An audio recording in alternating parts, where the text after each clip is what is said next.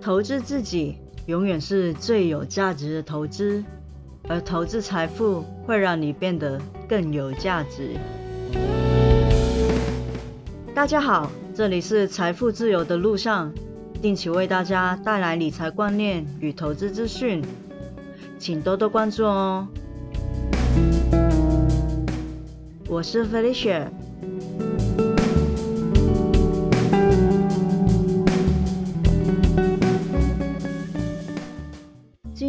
想跟大家聊一下未来的发展的趋势，但是在这之前，先分享一下，呃，最近我的投资的操作，因为有听众来信问我为什么买科技类股而不是买。船长或者是防御型的个股，我只能说，投资的资产配置真的是很看个人。我会加码科技股，纯粹是因为我个人本身的船厂跟防御部位早就在去年已经配置好，这一次跌升的也不是这类型的股票，我就不需要更改这方面的部位。倒是科技类股去年涨太快了，所以。很多那个时候我还在观望，或者是只有少量建仓的股票都涨超过我想要入手的价格，所以科技类股的预留的部位还是没有配满的。这一次跌升的就是科技类股，又开始打到我想要的入手价，才会跌的时候就买一点，再跌的时候再买一点。只要我看好那一档股票，或者是 ETF 的产业前景和公司本身的状况，在未来几年都不太会出问题的话，就算是接刀短套，我也没有什么关系。毕竟我是个不太看盘，也不太做短期投资的人，短空长多的股票就是最棒了。因为没有回档的话。没有短空的话，又怎么能够用低于预期的价格买到未来仍然有增长空间的股票呢？科技股回调让我可以以更便宜的价钱去买入，预期未来的报酬会更高。但是不见得你们也要像我一样加码，因为很可能你们本身的科技股已经占了很重的占比，或者是资金都投的差不多了，不容许再加码。又或者是你们的投资是比较短期的，那就可能不太适合了。再次强调，投资真的要看个人的财务状况、年龄、收入、风险的承受度、投资时期等等去做配置的。适合我的投资项目，不代表也一定适合你们，所以一定要训练自己再三的思考，了解自己适合怎样的投资方法。也要了解你的投资标的。如果你也是想要投资长期的，也看好科技股，但是不太确定心脏够不够大颗来承受他们继续的跌价的话，我会建议留有现金，等拉回的时候再买进。虽然没有办法买在最低点，但是实话实说了，最低点买得到是运气，买在相对的低点就可以了。等拉回有比较明显反弹信号的时候买进，心脏不用承受那么多，心情也会比亏损等方正的时候轻松一些，不用纠结煎熬。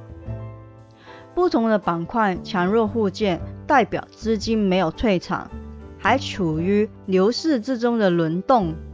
对整体的市场来说是好事。所以。的确，我目前账户中的报酬相对上个月来说也跟着回调了，报酬由三十出头的帕数掉到二十中段的帕数了。但是因为我的账号里也配置了很稳健的船产跟防御类的股票，所以我并不太担心。大盘全面上涨的时候，好像买什么都无所谓，资金甚至会追逐一些更高风险。但也许是更有利可图的投资项目，但在大盘不稳或者是跌下来的时候，投资的风险配置就显得更重要了。用闲钱来投资的话，就不会有太多的烦恼。虽然大多人看到账户上的数字掉下来会慌张，也是很正常，这也是学习调试自己心态的过程。知道自己的目标，了解自己投资的标的，慢慢就可以维持好的心态。短期投资的话，如果你手中的成长股已经亏损了两到三成，现在来问是否应该停损了，或许你可以等它反弹的时候再执行，因为停损应该是可控的范围内再执行的。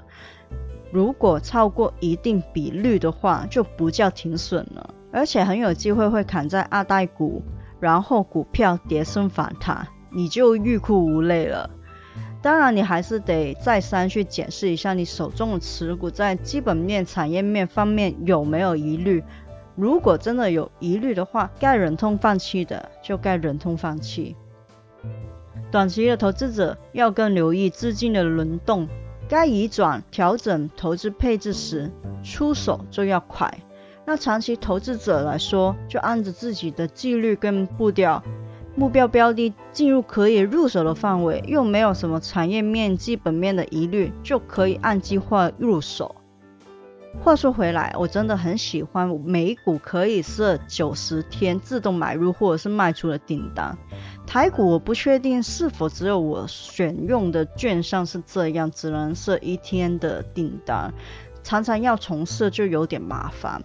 像港股也没有九十天那么长时间啦，但好歹也是可以设个几天。美股的九十天真的蛮方便，不盯盘的长期投资者，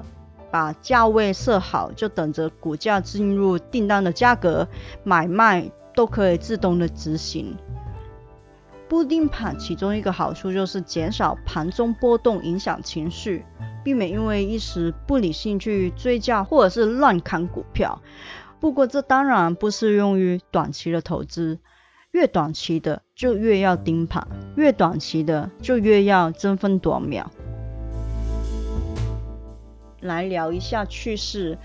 呃，我最近看了一本书，其实这本书也不新了，它是二零一九年出版，但是我觉得它里面的内容还是没有过时的。这本书叫《未来的赚钱方式》。但是注意，它内容其实是说一些趋势，它并不是真的教你怎么去赚钱的。所以，如果你想要看了这本书，然后你就可以股票赚很多钱啊，投资赚很多钱的，这个真的不适用。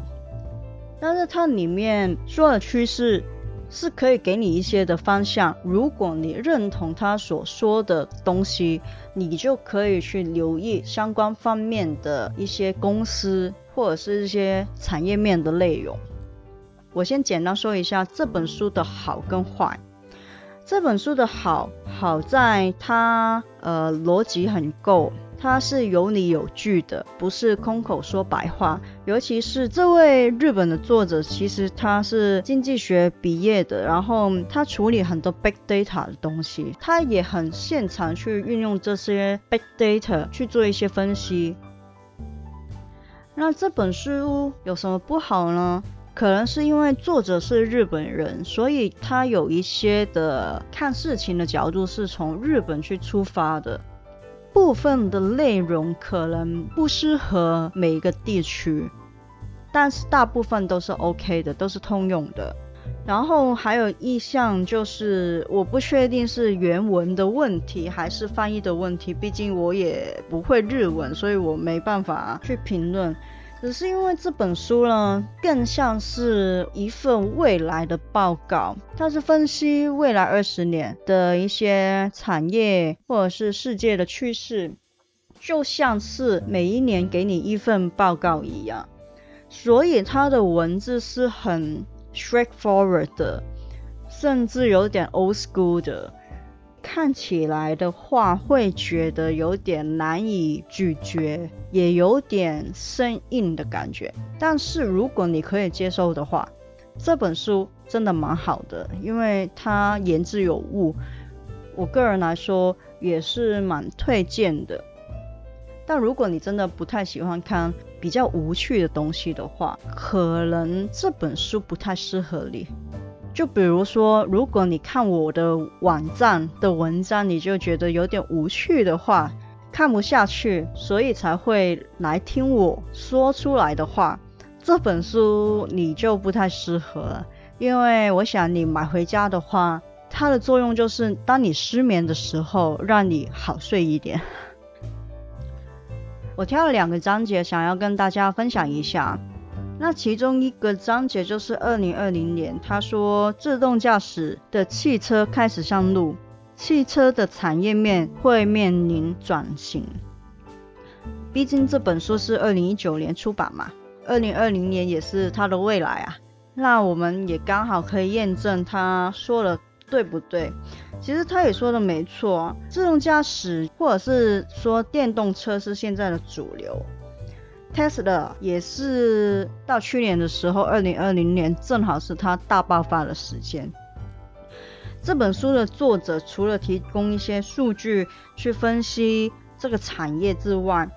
他也提供了一些。产业面的简介吧，它除了会说一些，比如说每一个国家他们的每个人平均所拥有的汽车的数量之外，就是这些比较 basic 的 data 之外，每讲一个主题，它其实也会简单的去介绍，比如说这个主题就是自动驾驶到底是什么，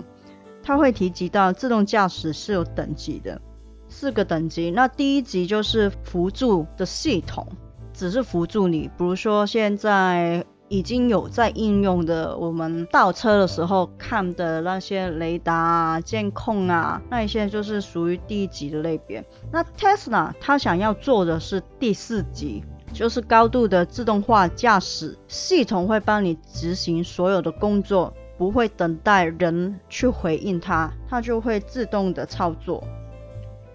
它里面其实也有提及到一些汽车公司的策略，它也有说到自动驾驶好像很好，但是驾驶的乐趣是可以被舍弃的吗？这可能是有一些朋友没有考虑到的地方。然后他也提出要思考的事情，就是当汽车变成软体的商业模式。这也是我在过去提及到 Tesla 的时候，为什么市场会给它那么高的估值？因为它的核心不是电动车，它的核心是软体。在这本书里面也有提及到替代计程车的使用者媒合的服务，它里面是说 Uber。那像 Arctic Idea 里面也有说到自动驾驶的自程车。会慢慢的取代由人去驾驶的自乘车，这些都是以前我们很难去想象，但是现在真的慢慢一步一步的去实现的东西，不是遥不可及的，而是现在真的正在进行中。再跟大家分享一个章节，就是。他提及到，二零二八年全球人口会突破八十亿。他提及到饮用水的问题。其实我以前一直在香港生活嘛，我对水这个资源是比较无感的。但是来台湾之后，水资源的短缺会让我比较有感，因为有时候看新闻也会看得到。可能水库缺水了，然后才让我真的有那种感觉是，哦，对哦，水资源某程度来说就是老天赏饭吃的东西。老天不赏饭吃，不下雨的话，哇，真的是完蛋哎。那尤其是像台湾，就是一个科技代工主要的一个地区。台积电也好，或者是很多像红海那一些手机生产、笔电的生产，甚至是电动车的生产、晶圆代工等等之类的工业，其实会用到很多很多的水。我知道有一些企业其实已经做的蛮不错，一滴水重用五次，但是因为工业用水，每一个步骤。几乎都是需要用到水，所以它的用水量会很大。就算它每一滴水都重用了五次，可能远远也不够使用。缺水除了生活上的问题，也会影响到工业的进度、工业的制成。其实我觉得台湾在这方面已经做得蛮不错，政府有在推动，然后企业也有努力的朝更环保的方向去迈进。比如说，已经开始有运用家庭的废水去重新去过滤。把家庭的废水转换成工业可以使用的水资源，这就是一个蛮好的一个做法。希望未来大家可以更节省水资源之外，也可以把废水有更多的利用，甚至是我们可以找到一些好的方法，让海水化淡的成本降低，让水资源可以比较充分。其实不单只是水，碳排放也是很多环保的议题。其实不只是议题，而是真的跟我们息息相关的。如果要用投资的角度去看的话，其实环保也就在最近很夯的永续 ESG 这个概念里面，政府或者是一些法人的机构会。更愿意去投资或者是辅助这些往 ESG 方向走的一些企业，在投资的时候，我们也可以留意一下，如果有符合 ESG 方向的公司，他们很可能会更受投资者的青睐，资金可能就会流向这一些的公司，我们就可以留意一下这一块。所以我说这本书虽然它的标题是说未来的赚钱方式，但其实里面真的不是教你怎么赚钱，它只是讲一些趋势，给你一些 data，告诉你为什么会有这个趋势，为什么这个趋势实现的机会会很高，然后你就可以从中去发散去思考这个趋势可以怎样去运用。怎么去投资之类的？希望大家有空的话，如果不嫌弃它呃文字上稍微无趣了一点点的话，可以真的看看这本书。今天的分享就到这里，如果喜欢的话，请订阅我的节目，分享给你的朋友亲人听听看。我是 Felicia，下次见哦，拜拜。